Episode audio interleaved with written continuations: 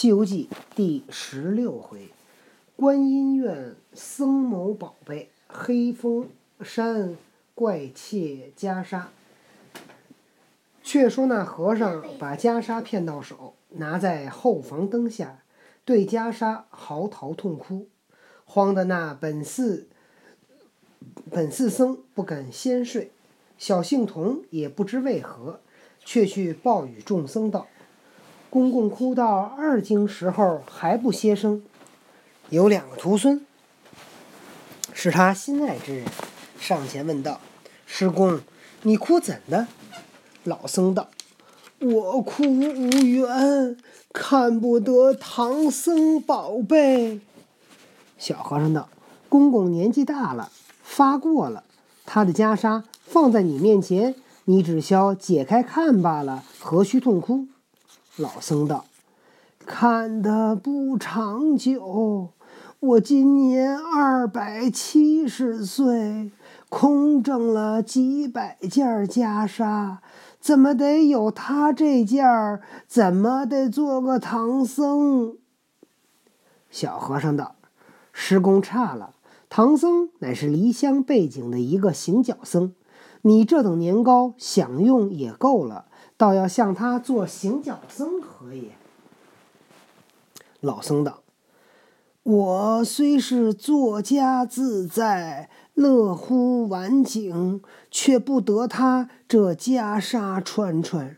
若叫我穿得一日，就死也闭眼。也是我来阳世间为僧一场。”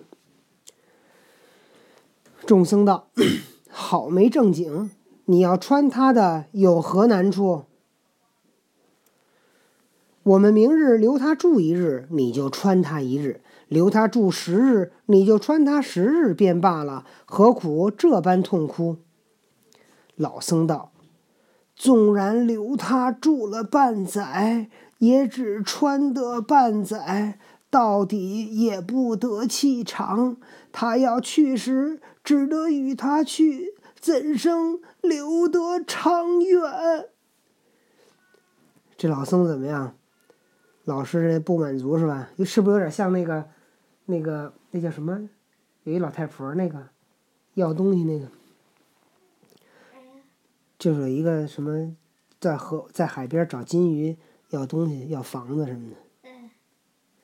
正说话处，有一个小和尚，名唤广智，出头道：“公公。”要得长远也容易。老僧闻言就欢喜起来，道：“我儿，你有什么高见？”广智道：“那唐僧两个是走路的人，辛苦之甚，如今已睡着了。我们想几个有力量的，拿了枪刀，打开禅堂，将他杀了，把尸首埋在后园。只我一家之道，却又谋了他的白马行囊，却把那袈裟留下。”以为传家之宝，岂非子孙长久之计耶？老和尚见说，满心欢喜，却才抹了眼泪道：“好，好，好，此计绝妙。”即便收拾枪刀。卡了卡孙悟空，就发现他死不了了。嗯，你看这老头一直在这儿说：“我想穿这个袍，这个袈裟。”你知道他什么意思？他为什么这么说吗？嗯。他就在。他不能说杀唐僧，对不对？他等别人。等别人说出来，你知道吗？那小和尚肯定他不是那么坏，但是他看出来他们那主和尚想的是什么内中又有一个小和尚，名唤广谋。刚才那叫广智，这叫广谋，智谋，就是那广智的师弟，上前来道：“此计不妙，若要杀他，需要看看动静。那个白脸的司役。”那个毛脸的死难，万一杀他不得，却不反招己祸。我有一个不动刀枪之法，不知你尊意如何？老僧道：“我儿，你有何法？”广谋道：“以小孙之见，如今换据东山大小房头，每人要干柴一束，舍了那三间柴堂，放起火来，叫他欲走无门，连马一火焚之。”就是山前山后，人家看见，只说是他自不小心走了火，将我禅堂都烧了。那两个和尚却不都烧死？又好掩人耳目。袈裟岂不是我们传家之宝？”那些和尚闻言，无不欢喜，都道：“强强强！此计更妙，更妙！”遂叫各房头。把顺序稍微颠倒一下，先说那个烧火，再说那个杀人。我估计他们先说那个杀人好。是吧？遂叫各房头搬禅来。唉，这一计正是弄得个高寿老僧该尽命，观音禅院化为尘。原来他那寺里有七八十个房头，大小有二百余众。当夜一拥搬柴，把个禅堂前前后后四面围绕不通，安排放火不提。却说三藏师徒安歇已定，那行者却是个灵猴，虽然睡下，只是存神练气，朦胧着行也。忽听那外面不住的人走，喳喳的柴响风声，他心疑惑道：“此时夜静，如何有人行得脚步之声？莫敢是贼盗谋害我们的？”他一咕噜跳起，欲要开门出看，又恐惊醒师傅。你看他弄个精神，摇身一变，变作一个蜜蜂，真个是口甜尾毒，腰细身轻，穿花渡柳飞如箭，沾絮寻香似落星。却自园林下钻出看分明。只见那众僧们搬柴运草，已围住禅堂放火。行者暗笑道：“果依我师傅之言，他要害我们性命，谋我的袈裟，故起这等毒心。我待要拿棍打他，可怜又不禁打。一棍一顿棍都打死了，师傅又怪我行凶。罢罢罢，与他个顺手牵羊，将计就计，叫他住不成吧。